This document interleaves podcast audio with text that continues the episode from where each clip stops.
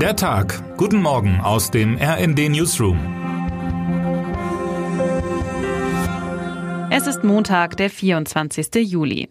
Das Kribbeln war in den letzten Tagen wohl kaum noch auszuhalten. Es ist Tag 5 bei der Frauen-WM in Australien und Neuseeland und nun dürfen auch die DFB-Frauen auf den Platz.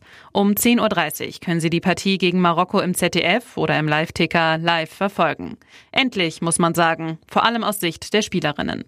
Seit dem 13. Juli verbringt die Mannschaft ihre Zeit im beschaulichen 4500 Einwohnerort Wyong, knapp 100 Kilometer nördlich von Sydney und nächtigt in einem abgelegenen Resort.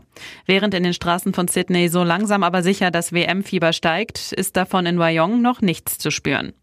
Es fängt an, in den Beinen zu kribbeln, sagt Torhüterin Merle Froms auf der Pressekonferenz im Melbourne Rectangular Stadium, in dem heute auch das Spiel stattfindet. Obwohl Marokko zum ersten Mal bei einer WM dabei ist und nur auf Platz 72 der Weltrangliste steht, ist ein Sieg kein Selbstläufer. Einige Gruppenspiele haben bereits gezeigt, wie schwierig das sein kann. Mitfavorit England hat sich an Haiti die Zähne ausgebissen und erzielte den 1 zu 0 Endstand per Elfmeter. Die Französinnen kamen sogar nicht über ein 0 zu 0 gegen Jamaika hinaus. Die ganze Welt ist näher zusammengerückt, bilanziert die Bundestrainerin in Bezug auf die gestiegene Qualität. Und das ist nur eine positive Entwicklung, die es im Frauenfußball gibt. Durch die erfolgreiche EM letztes Jahr ist das Ansehen weiter gestiegen. In Australien und Neuseeland sollen nun alle den nächsten Schritt sehen. Welche Widrigkeiten es weiterhin gibt und wie die Stimmung in den ersten Tagen in Australien ist, können Sie in unserem großen Report lesen. Für den Moment ist aber erstmal eins wichtig, ein Auftaktsieg der DFB-Frauen. Nicht schnell genug losgehen kann es wohl auch der israelischen Regierung. Der geplante Umbau der Justiz durch die rechtsreligiöse Regierung von Ministerpräsident Benjamin Netanyahu geht in eine entscheidende Phase. Das Parlament in Jerusalem begann am Sonntag eine Marathonsitzung, um über ein Kernelement der umstrittenen Pläne abschließend zu beraten. Möglicherweise wird schon am heutigen Montag darüber abgestimmt. Am Wochenende gingen wieder Hunderttausende gegen die Pläne der Regierung auf die Straßen.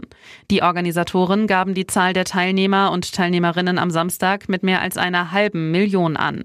Eine enorme Zahl, bedenkt man, dass Israel zehn Millionen Einwohner hat.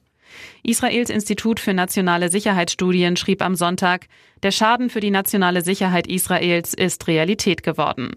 Sollte das Gesetz nicht gestoppt werden, werde nicht nur dem Militär Schaden zugefügt, sondern auch der Wirtschaft und den Beziehungen zu wichtigen Bündnispartnern wie den USA. Doch vorerst bleibt abzuwarten, was die Abstimmung bringt. Termine des Tages. Die Fregatte Hessen läuft zum NATO-Verband aus und übernimmt eine Führungsrolle. Die deutsche Marine beteiligt sich regelmäßig an den vier multinationalen Flottenverbänden der NATO. Zu ihnen stellt die Marine permanent Schiffe und Boote ab. Die Teilnahmen an den NATO-Verbänden gehören zu Deutschlands Verpflichtungen gegenüber dem Bündnis auch in Friedenszeiten.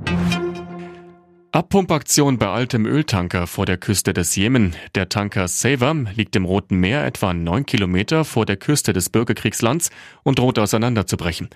Die Vereinten Nationen wollen verhindern, dass mehr als 200 Millionen Liter Öl auslaufen und zu einer Ölpest führen. Das 350 Meter lange Schiff wurde wegen des Bürgerkriegs im Jemen seit 2015 nicht mehr gewartet. Wer heute wichtig wird. Die schwedische Klimaaktivistin Greta Thunberg muss am heutigen Montag vor Gericht erscheinen. Sie hat sich bei einer Demonstration in Malmö den Anordnungen der Polizei widersetzt. Jetzt muss sich die 20-Jährige vor Gericht verantworten. Und damit wünschen wir Ihnen einen guten Start in die Woche. Text Chantal Ranke und Fabian Wenk. Am Mikrofon Tom Husse und Jana Klonikowski. Mit rnd.de, der Webseite des Redaktionsnetzwerks Deutschland, halten wir Sie durchgehend auf dem neuesten Stand. Alle Artikel aus diesem Newsletter finden Sie immer auf rnd.de slash der Tag.